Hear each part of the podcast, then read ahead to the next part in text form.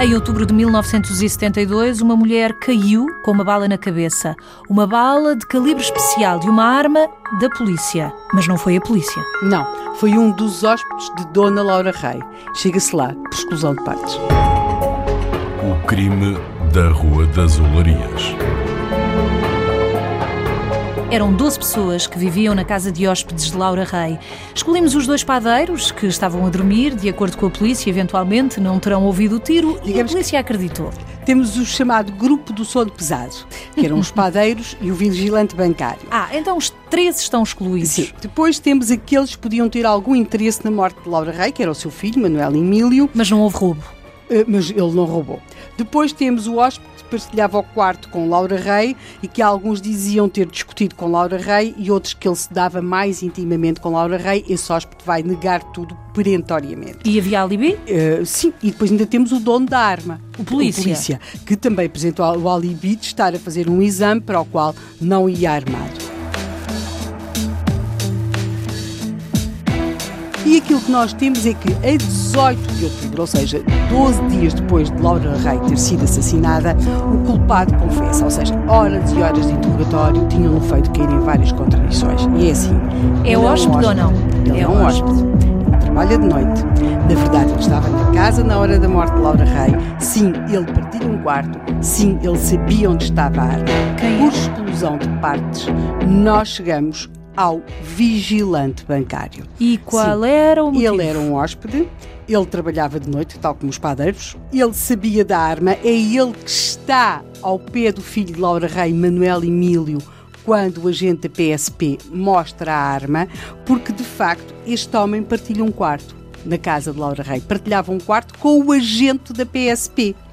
Ele, quando o agente da PSP guardou a arma na pastinha, ele viu que ela estava lá.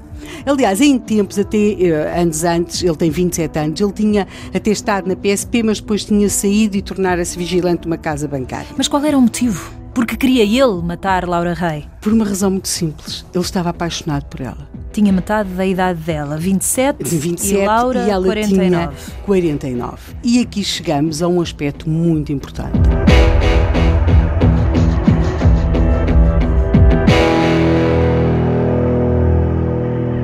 Chegamos a um aspecto muito importante, ao feitio de Laura Rei.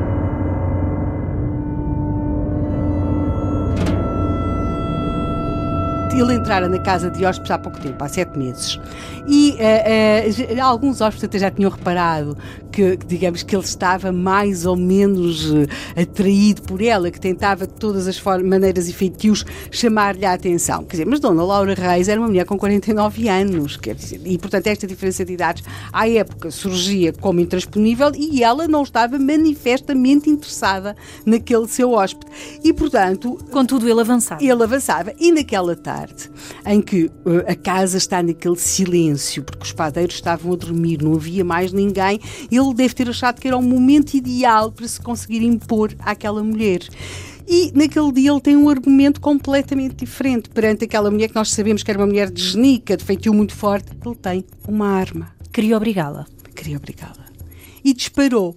E quando dispara e percebe o que aconteceu, porque é claro que ele não terá eh, achado que ia disparar com a intenção de a matar, mas tinha forma assustá-la. assustá-la. Quando percebe o que aconteceu, ele sim, ele ouviu o barulho do tiro, mas é o único. Os padeiros não acordam e ele percebe, ele achou, quando, quando acabou de fazer aquilo, achou que imediatamente ia aparecer gente e que ia, ia chamar a polícia e que pronto ia ser levado logo Mas era uma viagem sem ele, regresso. ele, ele percebe que afinal ninguém tinha dado por nada.